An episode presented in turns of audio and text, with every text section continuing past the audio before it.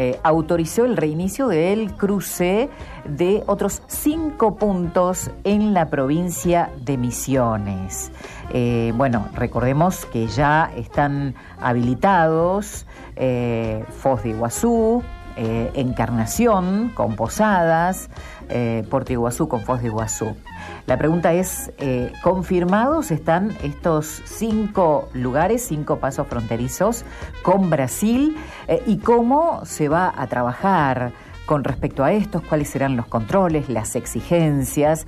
Por eso saludamos al doctor Walter Villalba, coordinador regional NEA de Sanidad de Frontera.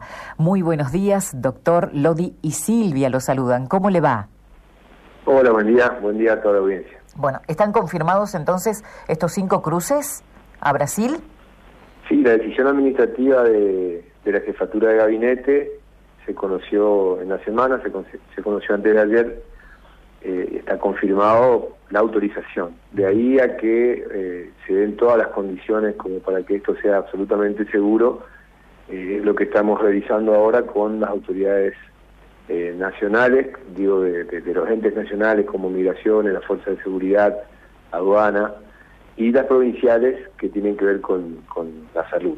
Ajá. Por otra parte, también el vecino país de Brasil tiene algunos inconvenientes eh, estructurales en algunos lugares y de recursos humanos en otros, por lo tanto eh, estamos en el día de hoy definiendo la apertura de, todos ellos o parcialmente de algunos, eh, como por ejemplo el de San Antonio, que tiene algún inconveniente porque hay obras en curso del lado brasilero, por lo tanto no sería factible en las próximas dos semanas probablemente habilitarlo como paso eh, turístico, Ajá. solamente lo que corresponde al tránsito vecinal fronterizo, que, que bueno, que ya es bastante útil para, para lo que eh, habitualmente se maneja en la región, pero eh, el tránsito de los turistas tendría que hacerse todavía por Bernardo. ¿Y cuáles son los...? El lado brasilero están en obras y no tienen el recurso humano. ¿Y cuáles son los que ya están eh, organizados, ordenados como para que comiencen a funcionar?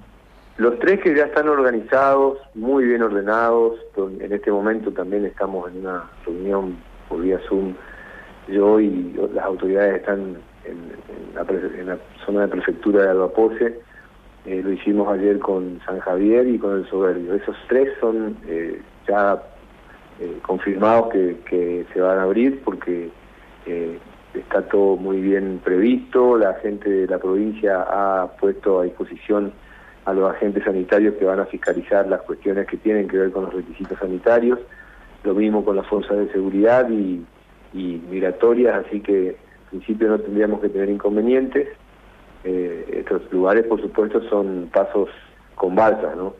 Y, y los lugares donde estamos todavía eh, trabajando eh, son el paso de San Pedro, que es un lugar donde nos acaban de decir las autoridades brasileñas que no tienen eh, policía federal ni aduana como para poder abrir eso y sería un poquitito apresurado quizá de nuestra parte abrirlo por más que nosotros sí tengamos las condiciones porque dejaríamos al argentino de forma ilegal 70, 80 kilómetros hasta el próximo lugar migratorio que es Bernardo de. Así que eh, vamos a concretarlo durante el día, veremos qué nos dice el Ministerio de Seguridad después de las reuniones, de que finalicen las reuniones, y, veremos si es que hay que postergarlo para ser prudentes y para ser más seguros.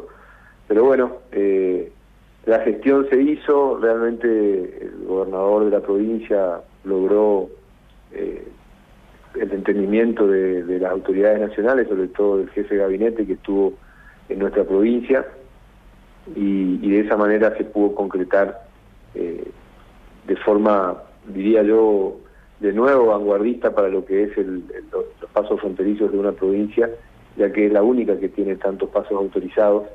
Obviamente que Misiones tiene características distintas respecto de, sus fronteras, pero, pero la gestión fue muy eficiente. Doctor, ¿qué, ¿qué exigencias, doctor, habrá ahora a partir de esta disposición?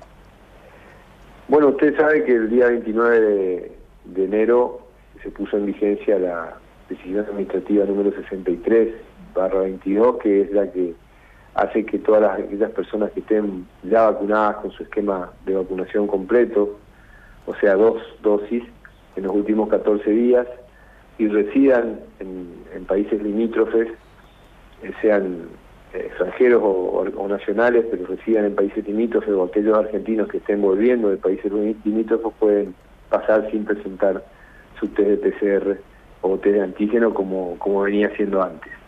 Eh, además de esto, a, a los extranjeros que vienen de, lugares que no son ciudades de espejo, se les exige también un seguro COVID que es una exigencia que sí o sí tienen que tener que cubra los gastos eh, eventuales de una posible internación o traslados por, por COVID si es que este eh, los agarra dentro de nuestro país.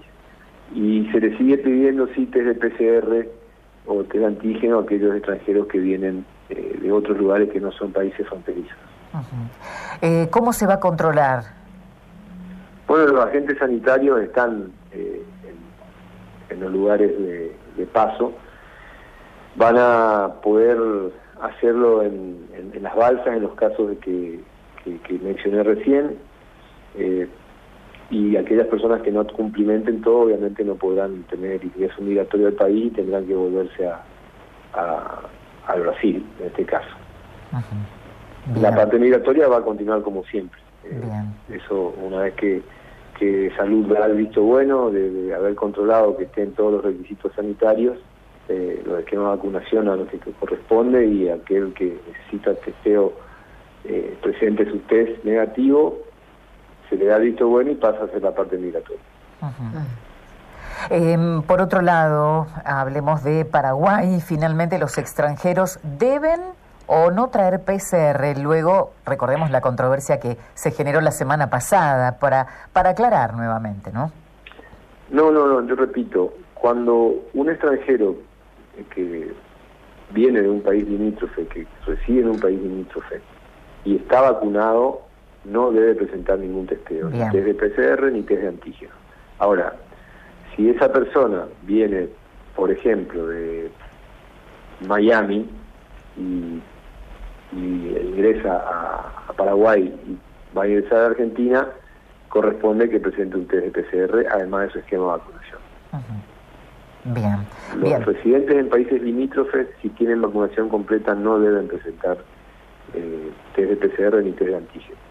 Eh, cuando no tienen su esquema de vacunación completa, cualquier extranjero que no tenga vacunación completa debe pedir una excepción consular primero y si es autorizado, bueno, ahí ahí puede ingresar sin esquema de vacunación presentando un test de PCR y posteriormente debe aislarse durante 10 días. ¿Y este test corre por cuenta de la persona eh, o...? Así es. Está bien.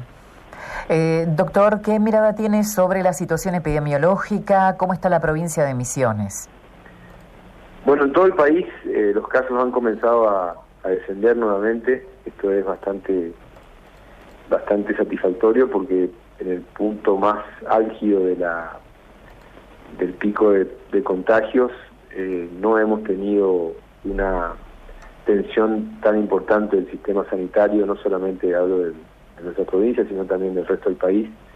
Y ahora que han comenzado a disminuir los casos en todo el país, seguramente esta curva se va a ver reflejada dentro de dos o tres semanas también en la cantidad de fallecidos y en la cantidad de personas internadas en unidades críticas. Eh, esperemos que, que, esta, que esta disminución ya vaya dando paso a, la convivencia con el virus. Esto va a depender un poco de, de intensificar aún más eh, el esquema de vacunación en todo el país, de tener las segundas dosis eh, lo antes posible completar la segunda dosis y posteriormente pasar a los refuerzos de tercera dosis. Eh, por eso es tan importante que la gente entienda que la mayoría de la gente que ha fallecido en esta tercera ola y de la gente que está internada en, estado crítico es porque no tienen su esquema de vacunación completo o ni siquiera se han vacunado.